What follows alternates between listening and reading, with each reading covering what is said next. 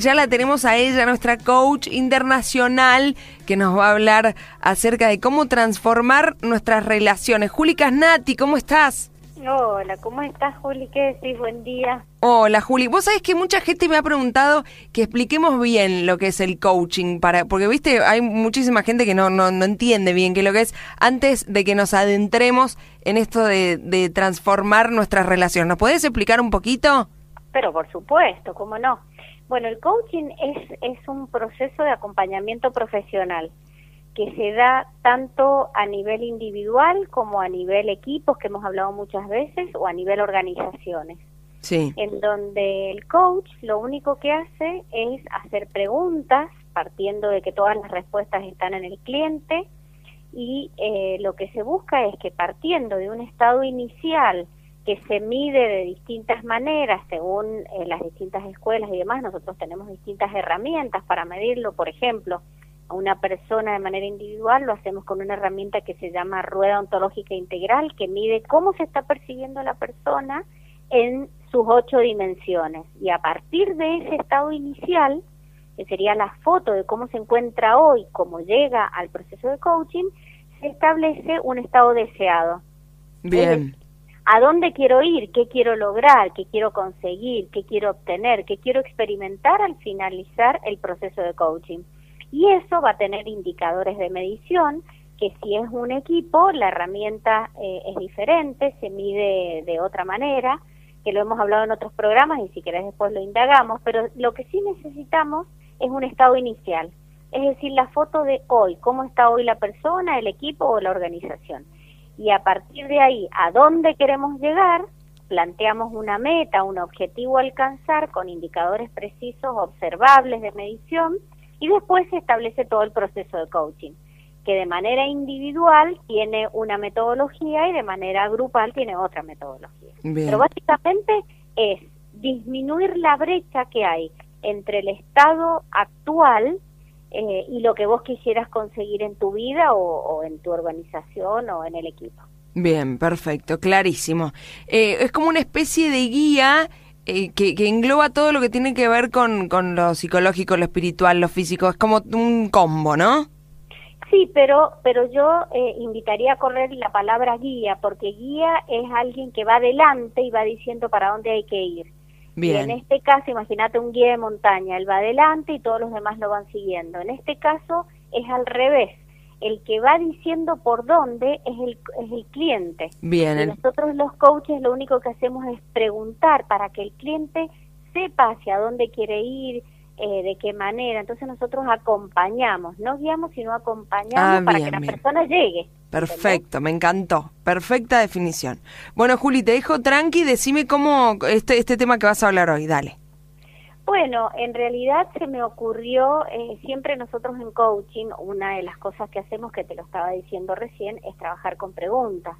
¿Por qué? Porque entendemos que las respuestas están dentro del cliente. Es decir, que lo que se establece es una conversación entre la otra persona y el coach. Bueno, de la misma manera, si nosotros aprendemos herramientas de coaching, porque esto es lo bonito. Las personas que vienen a estudiar con nosotros no necesariamente es porque quieren ejercer como lo hago yo como coach profesional, interviniendo en personas o en equipos, sino que lo quieren como herramienta de desarrollo personal, como herramienta para tener una vida mejor, como herramientas para mejorar sus relaciones en la familia, sus relaciones de pareja. Algunos lo quieren eh, ya saliendo del ámbito individual para mejorar sus relaciones laborales, entonces eh, en los equipos, cómo trabajan con sus compañeros de trabajo, cómo, cómo trabajan con sus jefes, etcétera, o sus socios, y se dan cuenta que eh, no están teniendo buenas relaciones, que no están obteniendo los resultados que quieren, que se están llevando mal, que hay rispideces, que hay momentos de mucha tensión en las reuniones o en la familia, en el caso que la gente quiera mejorar sus relaciones personales, digamos, o con amigos. Porque sabes qué, Juli, nosotros permanentemente nos estamos relacionando con un otro, ya sea una persona o un grupo. O sea, no hay manera porque estamos dentro de un sistema eh, familiar, de un sistema laboral, de un sistema educativo, etcétera, etcétera, Y nos guste o no nos guste, tenemos que relacionarnos con el resto del mundo. Y la forma en que nos relacionamos con el resto del mundo tiene que ver con la forma en que nos relacionamos con nosotros. Es como que eh, esas conversaciones internas que estamos teniendo con nosotros eh, y esa autoestima que hemos desarrollado a lo largo de nuestra vida, esos juicios que nos contamos de nosotros mismos, esas conversaciones internas que tenemos con nosotros, son las que van a proyectarse en nuestro mundo de relaciones. Entonces, siempre cuando hemos hablado tantas veces de la inteligencia emocional, viste que siempre decimos, primero tengo que trabajar conmigo, tengo que gestionar mis propias emociones, tengo que aprender a reconocerlas, mi autoconciencia emocional. Y recién ahí puedo empezar a pensar en mejorar mi inteligencia emocional hacia afuera. Esto es exactamente lo mismo. Primero tengo que trabajar conmigo. El coaching, eh, sumando a lo que te dije al principio, es un proceso de, autoconocimiento muy profundo. Entonces siempre decimos que el, el, el trabajo es con nosotros, es con cada uno de los pensamientos que nos decimos, de las emociones que sentimos. Es decir, es lograr reconocer qué me estoy diciendo, porque lo que me estoy diciendo de mí y del mundo es lo que me va a hacer emocionar, es lo que me va a hacer sentir plena, feliz, dichosa, gozosa conmigo, con los, con los demás, con mis relaciones, o me va a hacer sentir culposa, me va a hacer sentir con miedo, me va a hacer sentir que estoy a la que tengo que estar a la defensiva porque el mundo me ataca, porque me van a decir tal cosa, porque me quisieron hacer tal otra, etcétera, etcétera. Y cuando empezamos a descubrir que nuestro mundo de relaciones lo creamos nosotros y somos la causa de esos eh, comportamientos que el resto del mundo tiene conmigo, es donde empezamos a decir, wow, si esto es lo que estoy creando, significa que puedo crear otra cosa. Entonces empiezo a tomar conciencia, Juli, de qué estoy diciendo, qué estoy dando, qué estoy comunicando, de qué manera me estoy comunicando, de qué manera estoy escuchando, de qué manera estoy observando la corporalidad de la persona que tengo enfrente, de qué manera me conecto con sus dolores, con sus experiencias, de qué manera comprendo que cada uno habla desde su mundo interno y que casi nadie conoce, mejor dicho, nadie puede conocer el mundo interno del otro. Entonces lo que sí podemos hacer es darnos cuenta que el otro tiene un mundo interno, que tiene dolores, que tiene experiencias anteriores en otros trabajos, en el caso que sea el mundo laboral o en el caso de los amigos. ¿Cuántas veces hemos sido eh, que no hemos comprendido una actitud de un amigo. Pero realmente nos paramos a pensar qué le pasaba a esa persona para decir lo que dijo o hacer lo que hizo. Realmente nos preocupamos por meternos en ese mundo interno que tiene cada uno. Los otros días estaba con una clienta y me contaba un montón de cosas de su vida personal y, y yo pensaba, wow, verdaderamente eh, seguramente en el lugar donde ella trabaja nadie sabe de toda esta historia. Y seguramente si la supieran, empezarían a aparecer actitudes más compasivas, más comprensivas. Y ahí, cuando te posicionas en ese lugar, Juli, es cuando empiezan a cambiar tus relaciones. Mm. Pero eso qué significa? Que tenemos que contar lo que nos pasa para que el otro nos entienda, no necesariamente, ¿no? No, no, significa, es que, es que en realidad es pararnos en nosotros. Yo lo que, lo que pienso es no en lo que a nosotros nos pasa, sino en qué le pasa al otro. Claro, por Porque eso. Si nosotros decimos contar lo que a nosotros nos pasa, es pararnos en lo que a nosotros nos pasa y estar esperando que el otro nos entienda. Lo que yo te estoy proponiendo es a la inversa. Es qué hacemos nosotros para comprender lo que al otro le pasa. Claro. Pero me refiero a si el otro tiene un problema y, no lo quiere contar, ¿cómo, ¿cómo sabemos nosotros que le pasa algo? A eso me refiero.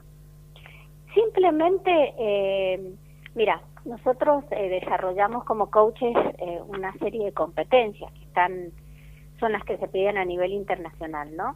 Y que se, se van a establecer relaciones de confianza, Juli, cuando desarrollas esas competencias que tienen que ver con crear confianza, con crear seguridad. Es nadie va a venir a contarte algo a vos y esto no tiene que ver con querer estar metiéndonos en la vida privada de todo el mundo, no quiero que se malinterprete, ¿no?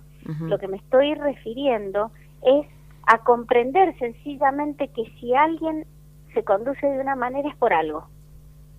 Es porque hay algo que le está pasando que no conocemos. Y que hasta que no preguntemos y no generemos un contexto adecuado para que la persona pueda... Porque decir una cosa, Julia, ¿vos te gusta que te escuchen? Sí, pero me gusta más escuchar. Bueno, pero a todas las personas nos gusta que nos demuestren que somos importantes para ellos y para eso es la escucha. Entonces, esto es lo que yo estoy invitando a entrenar, a ponernos en una posición como vos decís.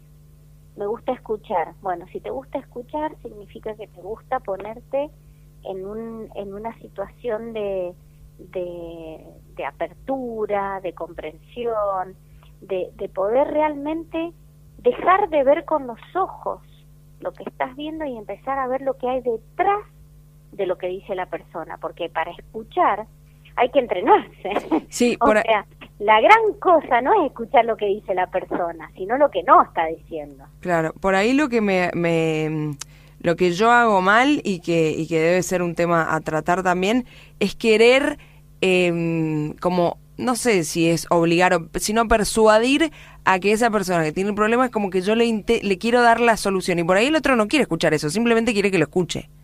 Y bueno, eso también. Sí, dos cosas. Por un lado, en realidad eso, lo que quiere es que lo escuche. Entonces, eh, eh, una de las cosas que escuchamos es qué necesita el otro. A veces necesita que lo escuchemos, a veces necesita un consejo, pero los consejos, ¿sabes qué? Solamente los podemos dar, te estoy hablando del mundo del coaching, ¿no? No estoy hablando del mundo de los amigos, ni el mundo de la pareja, nada. Te estoy hablando desde el coaching. Nosotros nunca jamás en la vida aconsejamos. Pero dentro del ámbito de una, de una pareja, suponete, o del ámbito de, amigas, dar un consejo está bueno, pero si el otro lo pide. Claro, tal cual. porque lo que nosotros muchas veces queremos hacer es dar esos consejos sin que el otro lo pida. Y lo único que está pidiendo es que lo escuchemos. Entonces no está mal dar consejos, pero tenemos que asegurarnos que el otro nos está pidiendo que le demos el consejo. Claramente. Porque eso, ¿sabes qué es? Es legitimar al otro, es, es ponerse en una situación de, de dación, decimos nosotros, que tiene que ver con no meternos. Jung siempre decía que podemos podemos tener muchísimas técnicas, muchísimas cosas que hemos aprendido, muchos títulos, muchas cosas, pero cuando nos estamos conectando con un alma humana, tenemos que ser otra alma humana. ¿Qué significa eso? Significa que podemos avanzar hasta donde la persona nos permite avanzar. Y ahí está la amorosidad del coach. Jamás meternos en un lugar donde no nos han invitado a meternos y jamás avanzar eh, hasta un lugar en donde la persona todavía no nos ha autorizado a entrar. Clarísimo. Esto es algo que hay que entrenar muchísimo y tiene que ver con la empatía, tiene que ver con esa amorosidad que se tiene que dar en, en una sesión de coaching, por ejemplo, que vos me hablabas al principio, que es el coaching. Bueno, Juli, muchísimas gracias, increíble. Podemos hacer un programa entero de coach, pero bueno, eh, tenemos poquito tiempo para todo, siempre eh, alertándonos de, cosas que por ahí uno no sabe, ¿no? Y, y, nos haces muy bien, la verdad, comenzar el lunes con vos, como siempre digo, es espectacular. Te mandamos un besito enorme y te espero acá el próximo lunes. Juli Casnati, nuestra coach, la mejor de todas. Beso, Juli. Gracias, un abrazo.